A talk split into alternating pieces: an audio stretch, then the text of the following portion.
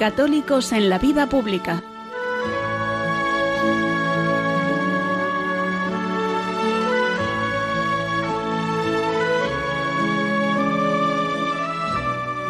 Un espacio dirigido en Radio María por Luis Zayas.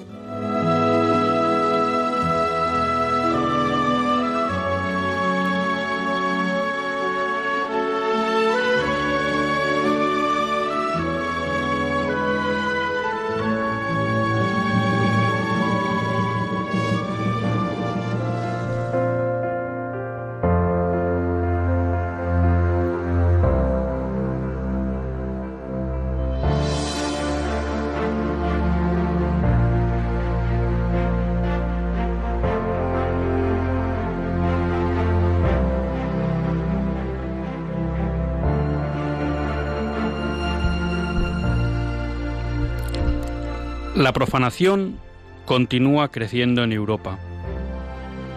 Los recientes actos contra estatuas de la Virgen María en las iglesias francesas muestran que muchos de estos actos son resultado del odio bárbaro. Reclaman una reacción. Los católicos ya no pueden permanecer en silencio.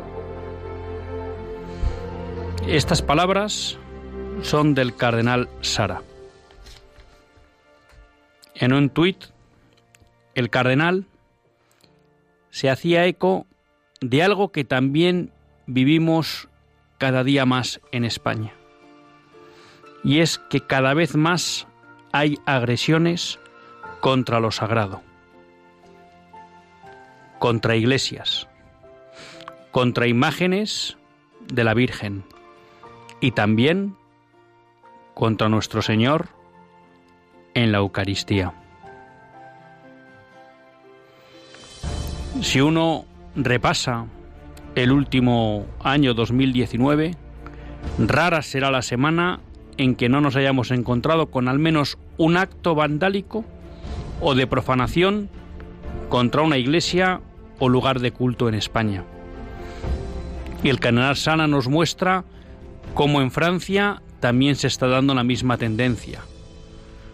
Hoy leía que en Chile, donde todos ustedes saben que las últimas revueltas han tenido también como objetivo muchas iglesias, en la iglesia, en la misa en la que tomaba posesión el arzobispo de Chile, se han arrojado restos de bombas lacrimógenas.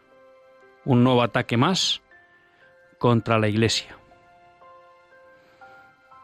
Y lo que nos pide el cardenal Sara es que reaccionemos.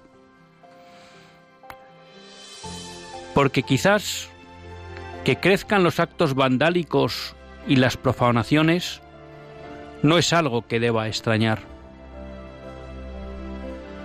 Si el mundo occidental, en especial el europeo, lleva siglos de abandono del cristianismo, no es raro que acabe allá acabando o llegando al odio a Cristo.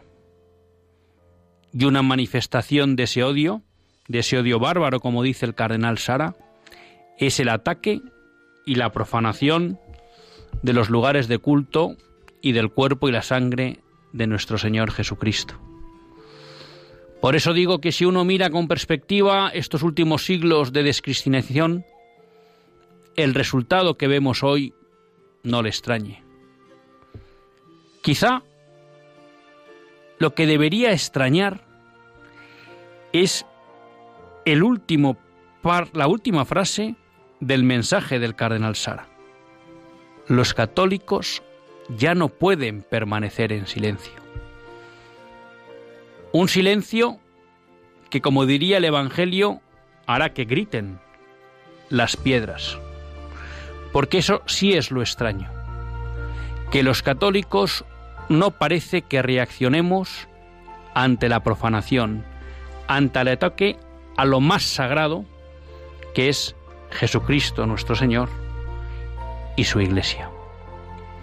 Y esto sí nos tiene que hacer pensar, porque el odio es fruto del odio a Cristo. Y eso lo podemos comprender. Pero el silencio ante el ataque a Cristo por parte de los católicos solo se comprende desde la tibieza o desde la cobardía. Y en ambos casos las dos nacen de haber perdido de verdad el sentido de lo sagrado y de la importancia de Cristo en nuestra vida. Y eso sí es grave, queridos amigos. El otro día me encontraba con una de esas joyas que tenemos en España y es un librito breve titulado A la luz de su mirada.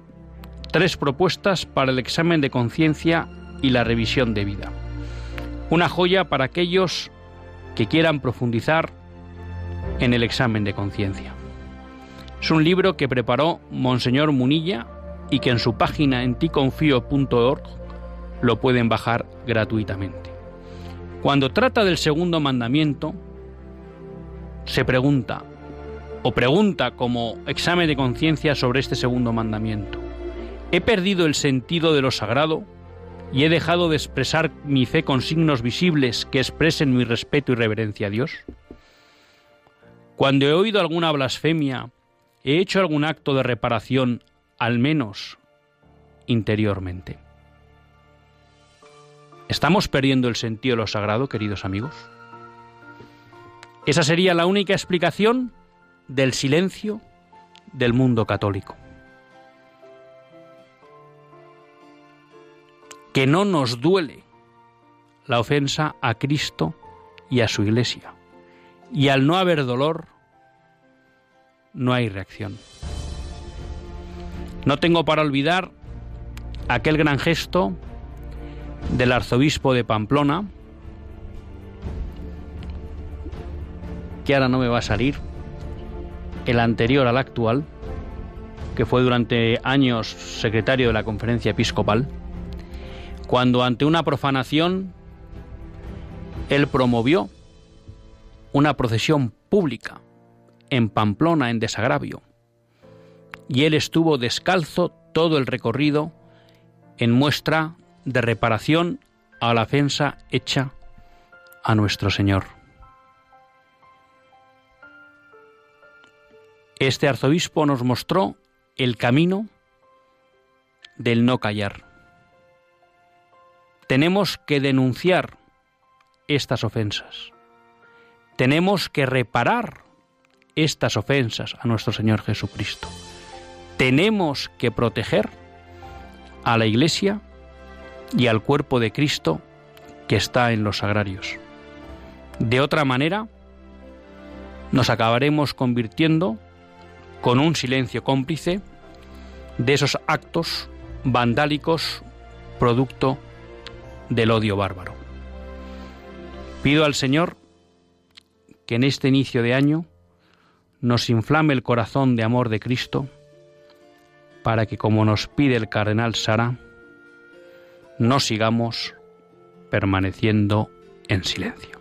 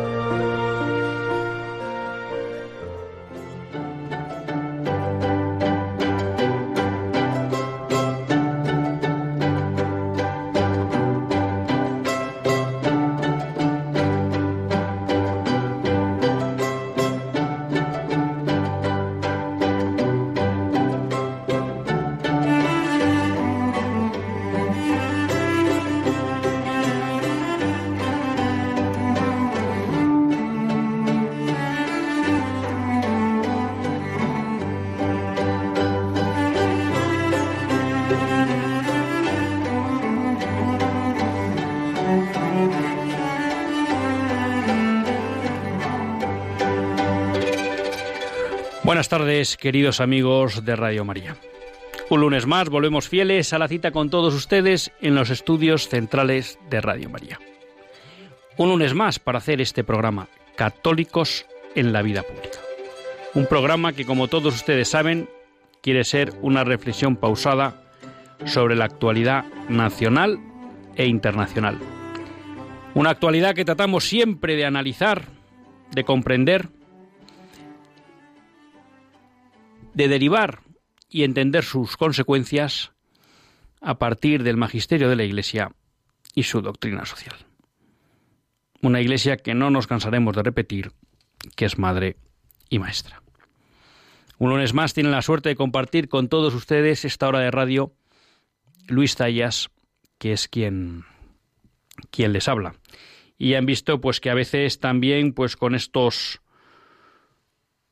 malos momentos que juega el directo, se me olvidaba el nombre que aquí, y, nunca se puede decir que más directo, porque me han llegado WhatsApp de un oyente al que le agradezco mucho, que me dice que era el cardenal Fernando Sebastián, efectivamente.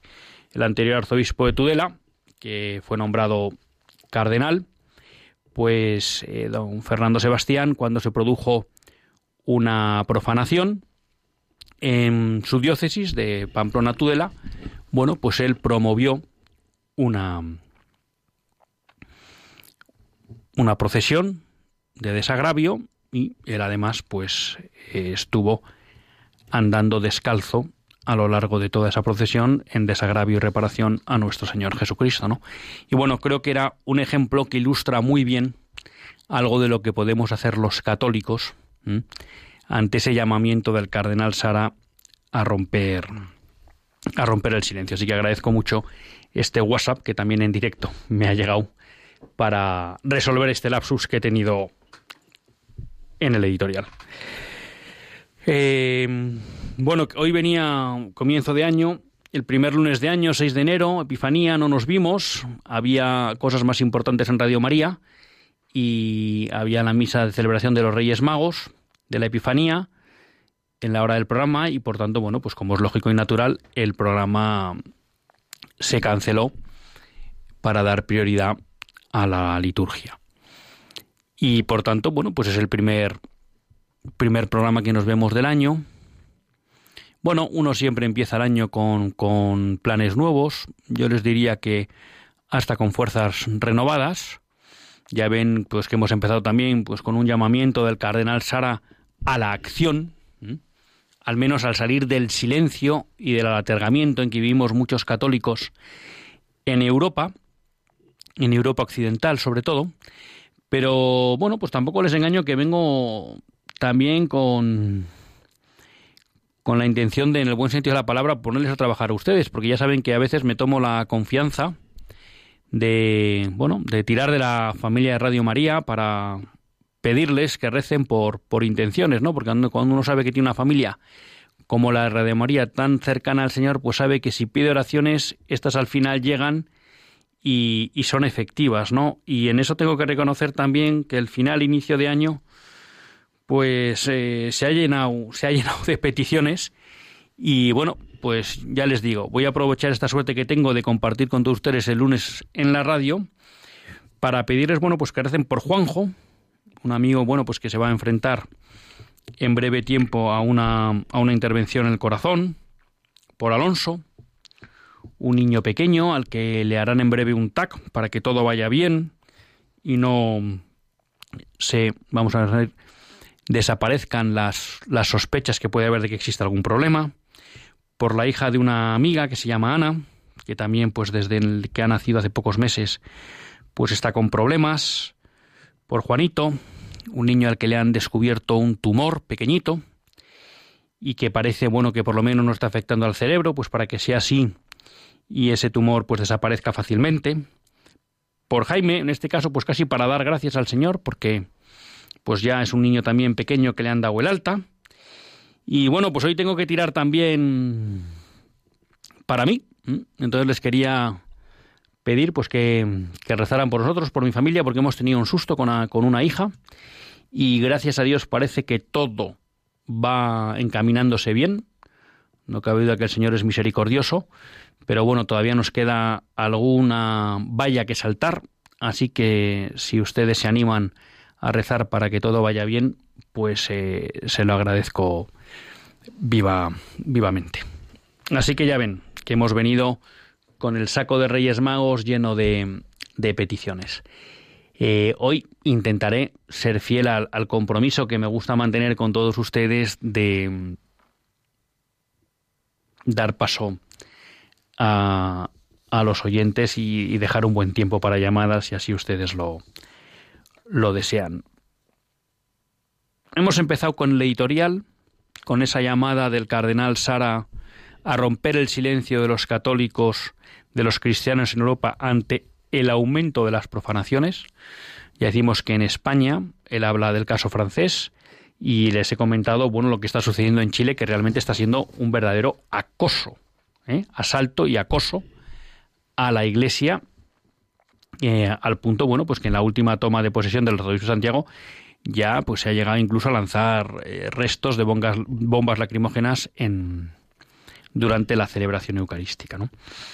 Quería recoger también una noticia, porque de esto hablamos aquí con el señor Rugeles, heraldo del Evangelio, no sé si todos ustedes lo recordarán, que estuvimos hablando de José Gregorio Hernández, un médico venezolano, bueno, pues que era un primer espada en el ámbito médico, pero bueno, que también pues parece ser que fue una persona de profundísima piedad y que prácticamente pues vivió las virtudes en grado heroico porque él está en proceso de beatificación y recientemente pues se ha conocido que la Congregación para de los Santos, bueno, pues ha dado el visto bueno a, a un milagro que se hubiera realizado por intercesión del venerable don doctor José Gregorio Hernández Cisneros, con lo cual ya estaría en principio, bueno, pues todos los requisitos necesarios para su beatificación.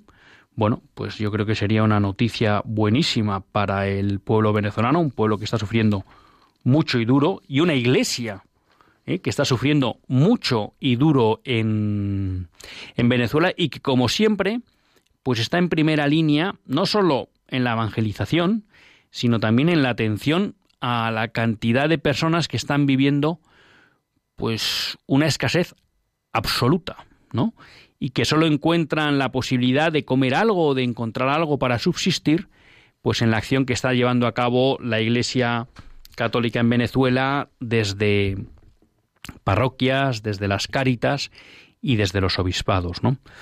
Eh, me sorprendió el otro día, creo que fue en la COPE, en el programa en la tarde, estaba el presidente de la Iglesia Unitada en España, presidente o director general, y bueno, pues estuvo dando datos de lo que había visto y encontrado en su viaje a Venezuela ¿eh? y la precariedad con la que está viviendo, precariedad absoluta con la que vive el pueblo venezolano y también la propia Iglesia Católica allí y que a pesar de eso pues está volcada en la ayuda a los más más necesitados, ¿no? De hecho yo creo que Ayuda a la Iglesia Necesitada tiene alguna campaña para apoyar específicamente a, a Venezuela, así que yo creo que bueno, pues la beatificación de José Gregorio Hernández sería una muy buena noticia para ese pueblo que está sufriendo que está sufriendo tanto.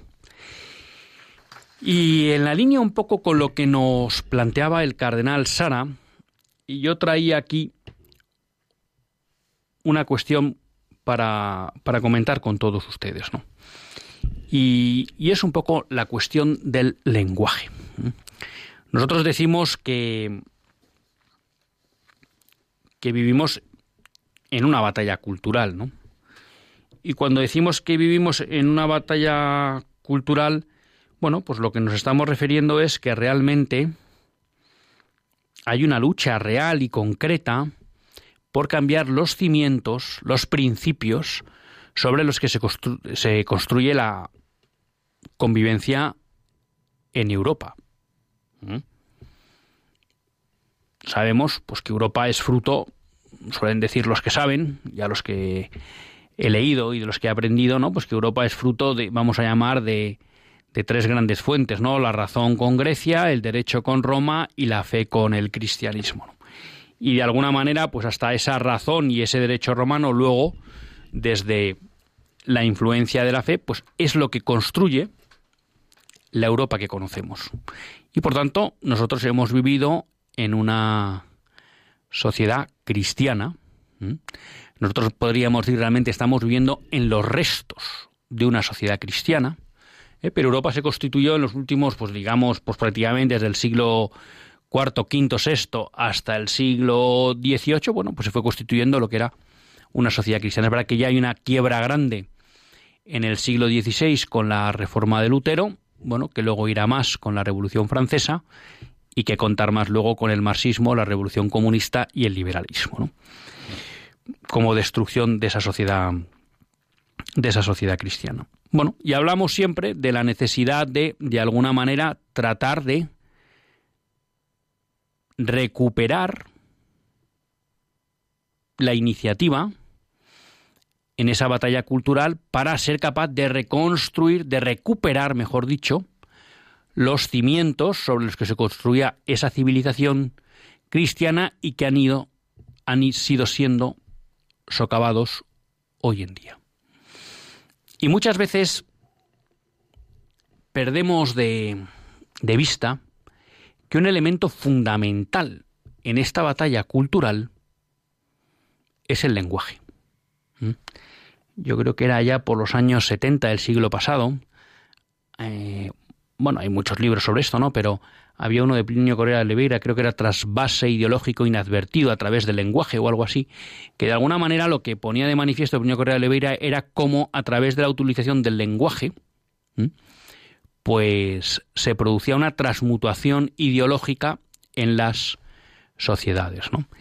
Y bueno, pues eh, hay muchos teóricos en relación con la escuela de Frankfurt y con lo que podríamos llamar el marxismo cultural, ¿no? Pues que han escrito libros y tratados sobre la deconstrucción del lenguaje, ¿no? Y la deconstrucción del lenguaje como un medio de deconstruir la realidad. Ya saben que el gran enemigo de la modernidad, ¿eh? en el fondo, es la realidad. Hoy ha muerto eh, Sir Scruton, Sir Roger Scruton, que era un pensador conservador eh, británico, ¿no? Y bueno, un artículo que leía, pues de alguna manera mm, él venía a decir que el gran problema de los no conservadores, por decirlo así, era, él decía, el gran problema de la izquierda es la realidad, ¿no? Bueno, digamos que él hablaba en términos, eh, en este caso políticos, izquierda, derecha, ¿no? Pero podríamos decir que la gran crisis de Occidente y el gran problema de los anti cristianos en Occidente, los anticlásicos en Occidente, que esto ya empieza pues una pepena que no esté hoy Pepe Escandel con nosotros porque lo podría explicar mucho mejor que yo, pero ya con el nominalismo de Occam, ¿no? Es en el momento en que se empieza a negar la posibilidad de conocer la realidad por parte del hombre, ¿no? Algo que el pensamiento clásico nunca tuvo duda, que Santo Tomás pues eh, desarrolló de una manera magnífica, pero que ya con el nominalismo se empieza a poner en cuestión, ¿no? Podríamos decir hoy que ya no solo es la cuestión en duda, si es que, que la realidad molesta. Y la realidad molesta porque supone aceptar que hay unos límites al obrar humano. ¿no? El último ejemplo de esto pues, sería ya la ideología de género que niega cualquier tipo de naturaleza y por tanto el hombre puede ser lo que quiera su propia voluntad. ¿no? no hay nada que le limite ni que le determine a ser lo que quiera. Bueno, pues dicho eso, digamos que aquí el gran objetivo, uno de los grandes objetivos de la modernidad es destruir la realidad. Y un medio privilegiado para destruir la realidad es deconstruir el lenguaje. Es decir, que al final las palabras no signifiquen nada, que las palabras no digan nada, que las palabras no sean útiles para describir la realidad. Porque en la medida que las hacemos inútiles para describir la realidad, de alguna manera cortamos la ligazón entre el hombre y la realidad. Y supuestamente le hacemos libre, autónomo, ¿no? Esa palabra que tanto gusta al mundo moderno. En el fondo, lo que le hacemos es un infeliz y un, y un sufridor. ¿Mm? Claro, la palabra es muy importante porque para hablar de verdad necesitamos la realidad. Ya decían los clásicos, ¿no? Que la realidad, que la verdad es la conformidad de la razón a la realidad.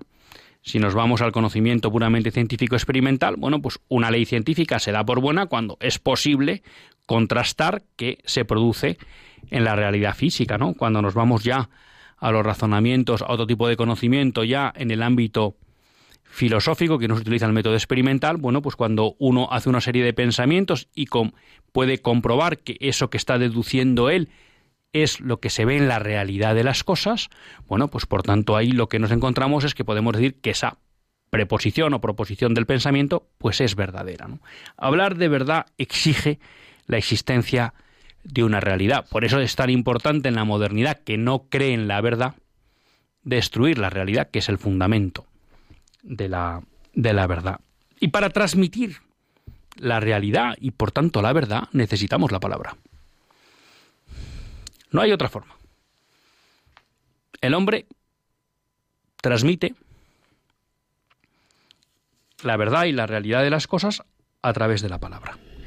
En la medida en que la palabra se vuelve un instrumento inútil, porque no es capaz de reflejar o de expresar conceptos de la realidad, hacemos imposible la transmisión de la verdad. De ahí que yo creo que uno de los primeros em, pues no sé cómo decirlo, uno de los primeros flancos en esta batalla cultural que hay que sostener, que hay que mantener, que hay que defender es la correcta utilización del lenguaje. Y si lo que estamos viendo es que la modernidad lo que propone es un uso del lenguaje que incapacita para la verdad, un uso del lenguaje poco preciso, donde se quiere llamar a cosas distintas con el mismo nombre, donde se nos quiere decir que todo es igual, que no hay distinción, bueno, pues entonces ahí parece que la labor de aquellos que queremos estar en la defensa de la realidad, de la verdad, y en nuestro caso concreto también de la doctrina católica, ¿eh? pues nuestro primer interés tiene que ser en defender el buen uso del lenguaje.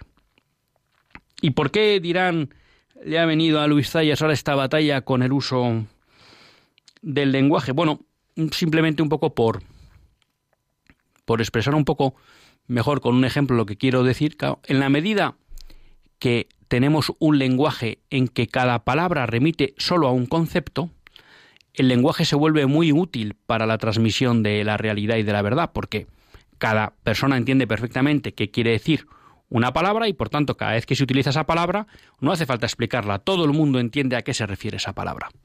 En la medida que una palabra puede referirse a varios conceptos, ya muchas veces necesitamos del contexto para entender cuál es el significado que aplica en este caso a la palabra. ¿no? Un ejemplo es cuarto. Si yo simplemente digo cuarto, me puedo estar refiriendo a una habitación o al ordinal, ¿no? El cuarto puesto. Entonces, ante eso, pues yo, el oyente tiene que estar atento en qué contexto estoy utilizando la palabra cuarto para saber qué concepto de la realidad remite, si es una habitación o si es el ordinal. ¿vale?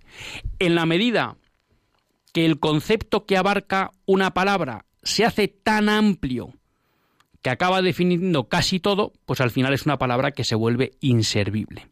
Y el problema no es que una palabra se vuelva inservible, porque a veces hay algunas palabras que decaen. El problema es que cuando una palabra se vuelve inservible, a veces también lo que hace es desaparecer esa institución de la realidad a la que se refiere.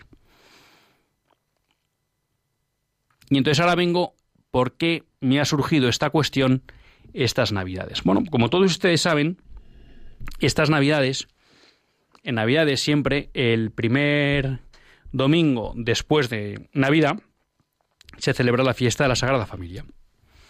Bueno, y consecuencia de la fiesta de la Sagrada Familia, pues eh, hay una profusión de artículos, de homilías, de incluso de pastorales, en las que se trata sobre la familia. Bueno, y se aprovecha para evangelizar sobre muchos aspectos de la familia.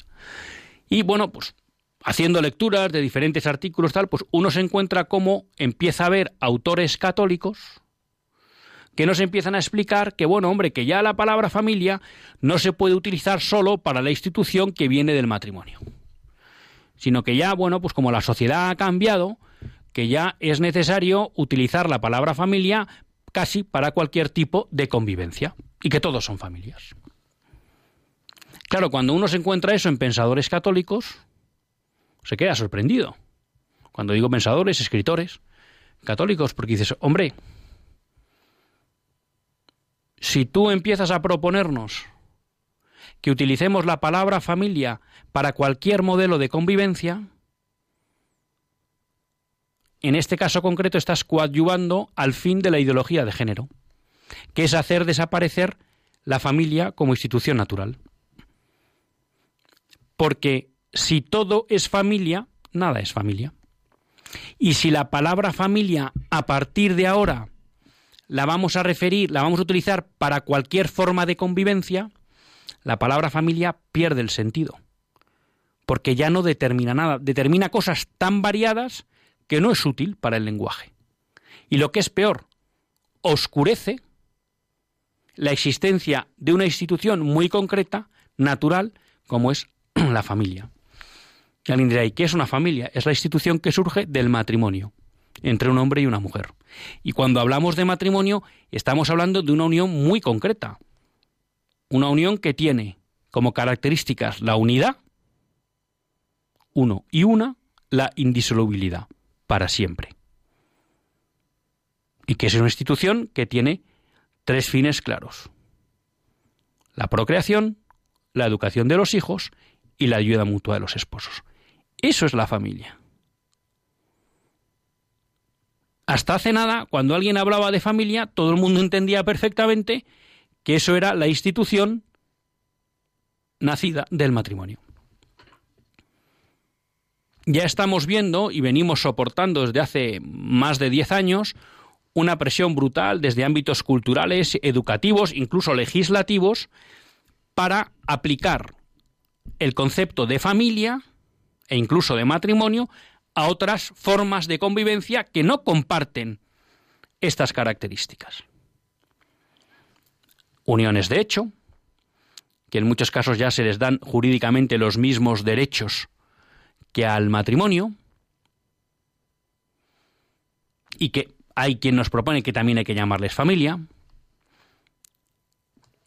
uniones entre personas del mismo sexo, que no comparte casi ninguna característica con lo que es la institución matrimonial y también se quiere que se llame familia. Con lo cual, al final, ¿qué conseguimos? Que desaparezca el concepto real y original de familia. Porque empezamos a utilizar una palabra para una misma palabra para identificar realidades muy distintas. Y eso, queridos amigos, no es perder la batalla cultural, es empujar en el sentido de que el pensamiento clásico y católico pierda la batalla cultural.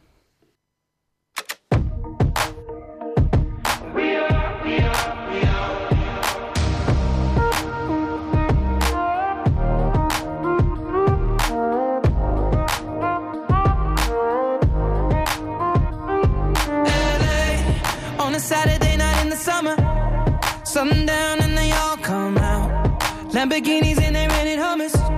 The party's on, so they're heading downtown. Everybody's looking for a come up,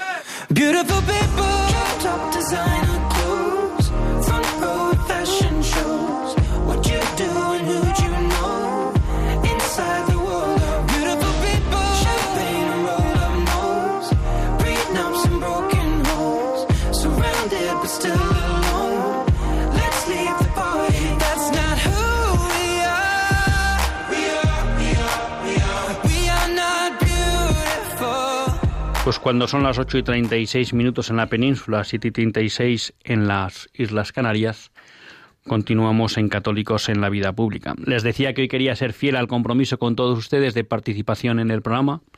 Siempre les decimos, y es verdad, porque así lo pensamos, que es el momento pues más bonito del programa, cuando podemos compartir con ustedes sus inquietudes y preguntas. Y nos pueden llamar al 910059419. 910059419. Bueno, y alguien puede pensar, hombre, ¿y qué más da que llamemos familia a todo, no? Bueno, pues el problema es que si llamamos familia a todo, al final lo que nos encontramos es que varios efectos. En primer lugar, oscurecemos la principal verdad sobre la familia. Y es que la familia se vertebra a partir del matrimonio. Hay una frase muy buena de Monseñor Munilla que repetía mm, de alguien que la había escuchado y decía, no, es que la familia no es un molusco.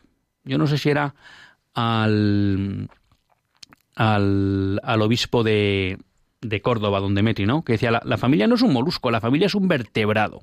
¿Y por qué la familia es un vertebrado? Porque nace a partir, se vertebra a partir del matrimonio, que es una unión muy especial, que no se da ni en las uniones de hecho, ni en las uniones entre parejas del mismo sexo, para empezar.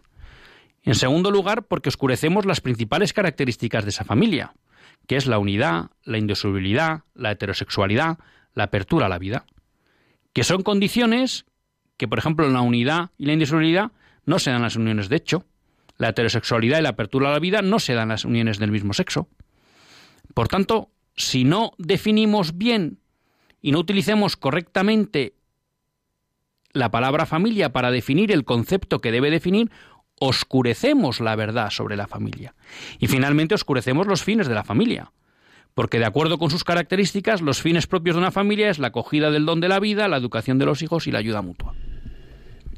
Claro, diluir el concepto de familia abriéndolo a otras formas, pues, ¿qué pasa?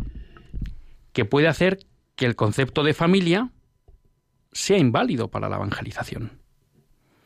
Porque al final, si cuando hablamos de familia nadie sabe de qué estamos hablando, y la Iglesia cuando habla de familia habla de la institución, una institución muy concreta, pues resulta que invalidamos ese concepto para la evangelización. Y eso es grave. Eso es grave. Y es grave en todos los temas, pero especialmente grave en la familia que hoy sufre, como nos recordaban San Juan Pablo II, Benedicto XVI y el Papa Francisco, el gran embate del mundo moderno. La gran institución a derribar, junto con la Iglesia Católica, es la institución natural de la familia. Entonces, hombre, a uno le sorprende, y ahora voy con, con José Bernardo de Ceuta, a uno le sorprende que haya autores católicos que nos propongan esto bajo un falso bonismo, que luego si me da tiempo lo intentaré explicar, de utilizar la familia para referirnos a cualquier forma de convivencia. No, hombre, no. Así estamos poniendo trabas a la transmisión de la verdad. Estamos poniendo trabas a la transmisión de la evangelización. Estamos impidiendo que se conozcan de verdad el fundamento, características y fines de la familia, de la institución natural que Cristo elevó a sacramento. Pero vamos a dar prioridad a José Bernardo de Ceuta. Buenas tardes, José. Pues bendiciones de nuestro Señor Jesús, que yo le quiero felicitar a usted, a don Luis Zaya, por los programas tan buenos que hace, tan interesantes. Y no sé si desde ahí podría saludar, porque yo solo habrá los viernes con el padre Antonio María Domene, que creo que está de tareas pastorales, y el otro día él, pues parece ser que me felicitó porque le gustaba que yo hablara en su programa, y si desde aquí me escucha, pues yo le quiero mandar un saludo. Pues fenomenal, claro que sí. Además, el programa de don Antonio María Domecq hay que escucharlo porque es un imprescindible de los muchos de Radio María. Libertad a los cautivos. O sea que, que sí, claro que puede eh, mandarle un recuerdo y un abrazo. Pues, por ejemplo, a las personas que usted ha pedido oración, pues la verdad que, que los unja con su Espíritu Santo en el nombre de Jesús, de San Francisco Javier, de la Madre Teresa de Carcuta, del Padre Damián, que por todas esas personas que usted mencionó, no sé si usted un, un Tarcuán Alonso, Ana, su hija, a todas esas personas yo les pido desde aquí que el Señor los toque con su Espíritu Santo y que los sane pronto y que, que estén para poder compartir del Evangelio a otras personas. Pues muchas gracias, José. Un fuerte abrazo. Bueno, y les decía que que es verdad que a veces, bueno, pues se trata de de justificar este mal uso del lenguaje, ¿no? Este entrar en la trampa del lenguaje que nos proponen los enemigos del orden cristiano bajo pues la idea de que hay que acoger, de la caridad, de que de alguna manera, pues que no hay que calificar, valorar, enjuiciar. Y bueno, yo creo que, que son falsas justificaciones, y si lo digo sinceramente. Eh, verdad y caridad, como nos ha explicado muchas veces Benedicto XVI, van siempre unidas. Y en Cristo son una, verdad y caridad. Por tanto, el pretender que no ser fiel a la verdad es ser caritativo es un argumento más bien falso. Más bien me atrevería a decir, eh, aquí siguiendo a Monseñor Munilla, que es la herejía de nuestro tiempo. Esa herejía que parece contraponer verdad y caridad. Esa herejía que parece contraponer verdad y misericordia. Cuando uno acude a las obras de misericordia, una de ellas, espiritual, es enseñar al que no sabe. Y cuando uno tiene que enseñar, tiene que explicar bien los conceptos y tiene que enseñar la realidad de las cosas. Y tiene que llamar a cada cosa por su nombre. No para juzgar, no para valorar, sí para distinguir. Porque la transmisión de la verdad exige distinguir. Y si además detrás de esa distinción caben diferentes valoraciones morales sobre cada una de las formas de convivencia, pues más importante es el hecho de en la descripción distinguir. Porque el diferenciar, el distinguir, incluso en un momento dado, el valorar moralmente actos, no es descalificar a otro, es simplemente expresar la realidad que hay detrás, la verdad que hay detrás de esas realidades. Porque el descubrir que un acto es malo, o el describir que un acto es inmoral, porque es contrario a la naturaleza del hombre, contrario a la voluntad de Dios para el hombre, no quiere decir necesariamente que el que lo ha cometido es pecador. Ya saben ustedes que son varias las condiciones para que se cometa pecado. Conciencia, voluntad, y luego que la materia, en el caso del pecado, para que sea pecado mortal, pues que sea grave. Y ahí uno no puede entrar en el juicio de la persona, pues eso se dice, bueno, que Dios sabrá, y él en su conciencia si ha cometido pecado o no. Pero el hecho que digamos que determinadas formas de convivencia son contrarias al plan de Dios para el hombre, pues es un deber de los cristianos. Es un deber de los pastores. Es un deber de todo aquel que quiere ser caritativo mostrando la verdad aquel que se la pregunta. Entonces, no caigamos en la trampa de esta herejía moderna que parece que contrapone verdad y caridad. Y no caigamos en la trampa del sentimentalismo de este mundo moderno que parece que no soporta que se le diga que no puede hacer lo que le dé la gana. Al mundo de hoy le molesta de la Iglesia, pues que la Iglesia marca un camino que es el de Jesucristo. Y eso al mundo de hoy le molesta, porque al mundo de hoy no le, molesta, no le gusta que le digan que no puede hacer algo que le apetece hacer, porque es malo para él. Bueno, pero nosotros no podemos caer en esa trampa. Entonces creo que junto a ese llamamiento a hablar, a denunciar, a reparar que nos hace el cardenal Sara, ante los permanentes. Asaltos y profanaciones.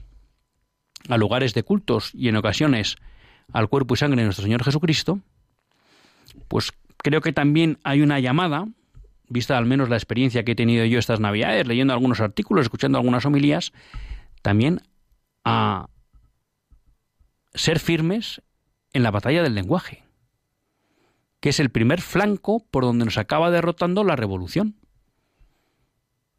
ese movimiento que lo que quiere es construir una sociedad anticristiana. Y ahí, queridos amigos, podemos estar todos. Porque para eso con carácter general, pues tampoco necesitamos una gran valentía. Es en nuestras conversaciones ser estrictos y correctos en el uso del lenguaje. Es verdad, puede ser que alguna vez, pues alguien en una conversación, bueno, pues se nos encare o nos trate de acusar de que no somos misericordiosos, no somos benignos, que estamos juzgando. Bueno, pues habrá que deshacerle en su error. Pero es una batalla en la que todos podemos estar.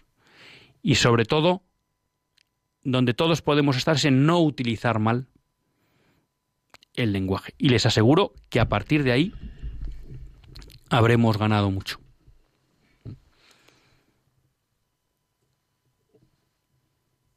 Batalla del lenguaje. Profanaciones en Europa. Y bueno, pues hay un tema que, que suelo traer, suelo traer, porque yo lo reconozco, pues que es algo que, que a mí me conmueve profundamente y que me inquieta tremendamente, ¿no? Y que lo tengo siempre en la cabeza y que posiblemente pues hago mucho menos de lo que debería hacer, pero algo es una, es una cosa que me que me subleva, ¿no? y es la cuestión de la defensa del derecho a la vida en toda Europa, en el mundo occidental y en especial en, en España, ¿no? Y aquí, bueno, pues tenía dos noticias. Una noticia de que leía en Infocatólica el día 11 de enero, bueno, en la que hablaba, de Forum Libertas, perdón, en la que mencionaba cómo el nuevo gobierno, la nueva coalición de gobierno entre Pedro Sánchez y Pablo Iglesias, Partido Socialista Obrero Español, Podemos, que ya saben ustedes que han jurado o prometido y todos el cargo, de tal manera que ya tenemos gobierno constituido, bueno, pues está planteando el volver, el eliminar la, no sé cómo llamarlo, porque no me atrevo a llamarlo ni reforma, ¿eh? la modificación que hizo de la ley de Zapatero eh, Mariano Rajoy, que la dejó toda igual, salvo decir que las menores entre 16 y 18 años, pues modificó un poco la cuestión del permiso paterno. Bueno, parece ser que el gobierno quiere volver al texto completo de la ley de Zapatero y permitirá a las jóvenes de los 16, de, a partir de los 16 años abortar sin permiso paterno. ¿no? Voy un segundo ahora con Gemma desde Madrid.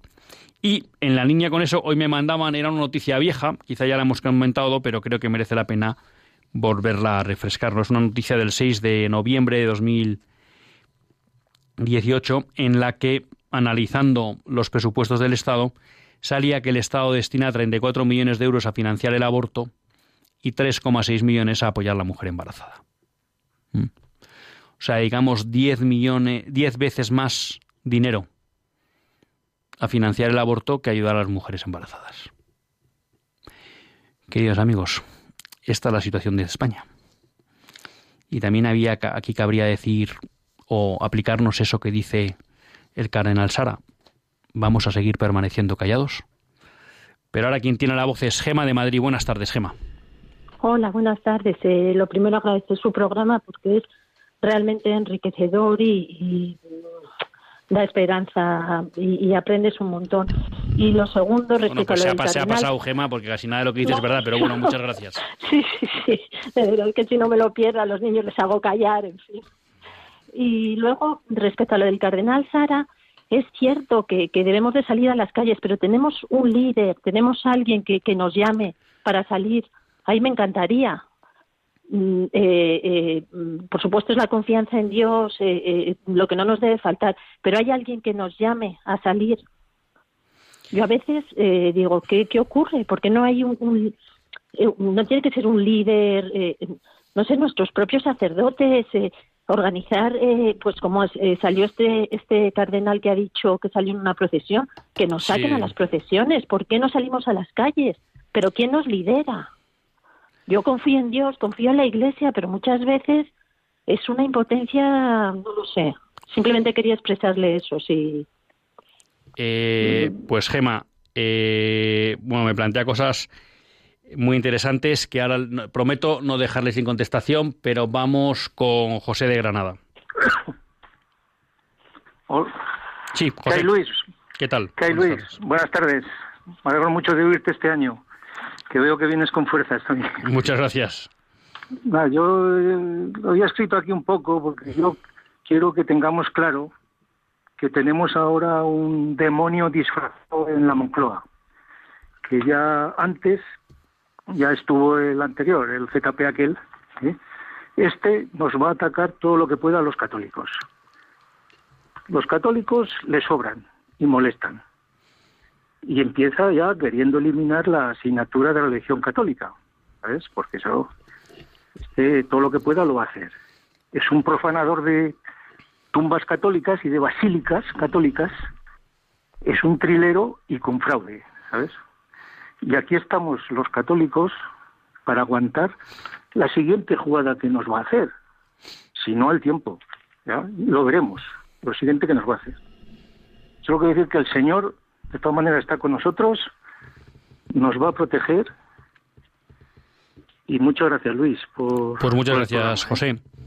Vamos a ver, eh, empezando por José y luego acabando por eh, por, por Gema. Vamos a ver, aquí hay dos, varias cuestiones. Yo creo que lo que planteas, José, pues también es verdad. No cabe duda que el nuevo gobierno, ya saben que ustedes aquí, no nos gusta hablar de política en el sentido partidista, pero sí de política en cuanto tiene afecto a lo que es la configuración de la sociedad desde una óptica cristiana o no. Bueno, yo creo que ahora mismo está conformado uno de los gobiernos más anticristianos de la historia de España.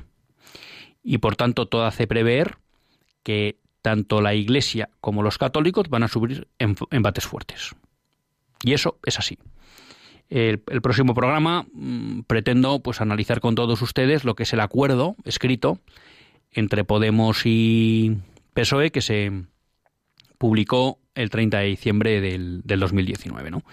Pero bueno, me- ya me he leído 10-12 páginas y hay claros puntos eh, donde se va a atacar a los católicos y a la Iglesia Católica. Y junto con ello, pues a todas las personas de buena voluntad y con sentido común que existen en España, sean católicas o no. Por tanto, eso está claro. María nos planteaba un tema que decía, bueno, ¿quién lidera? ¿Quién guía?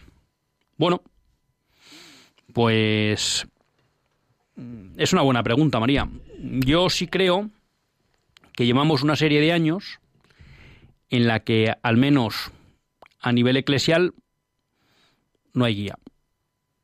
Y yo creo que aquí también conviene bien diferenciar. Eh, por ejemplo, en el tema de las profanaciones, bueno, pues yo creo que Monseñor Sebastián dio un ejemplo muy claro y que luego no se ha seguido en otros sitios.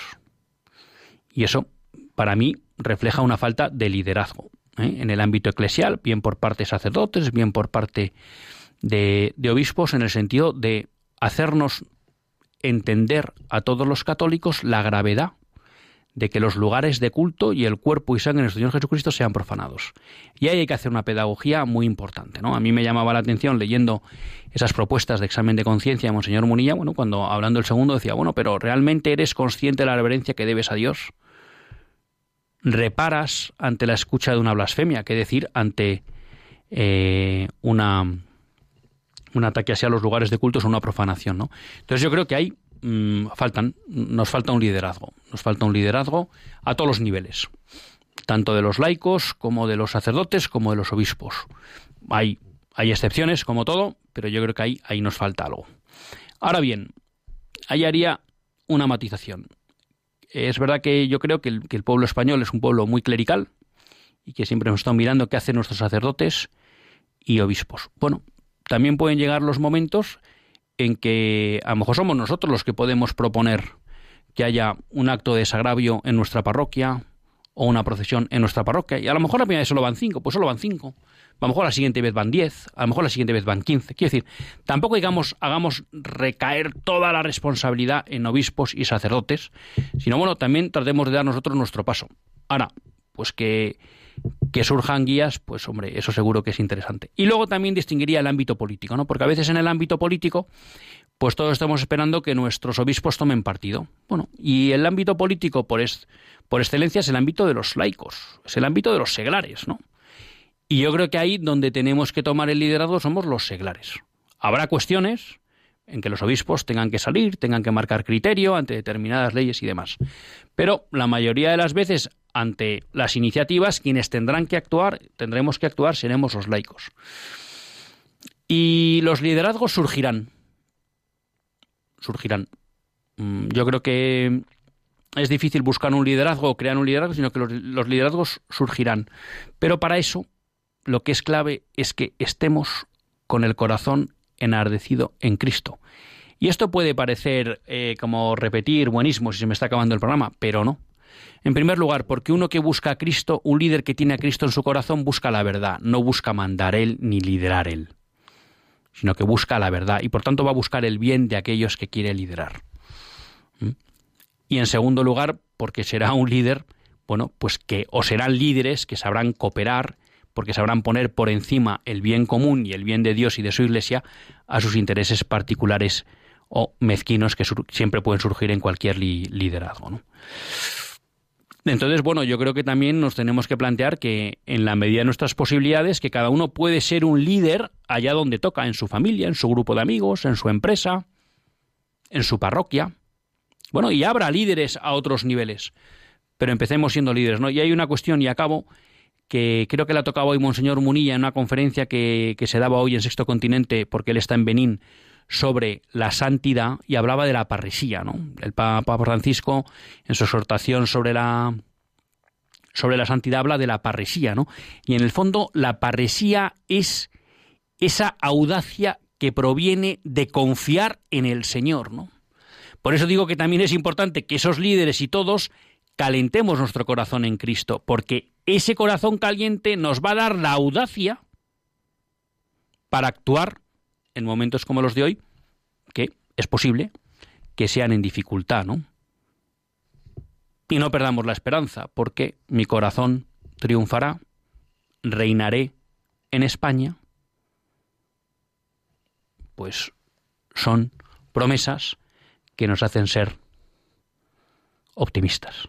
Aunque ya saben, lo interesante no es ser optimista o pesimista, sino vigía despierto o vigía dormido.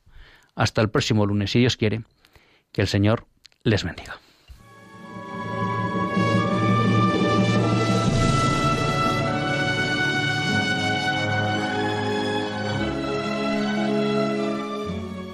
Así concluye Católicos en la Vida Pública, un programa que dirige Luis Zayas.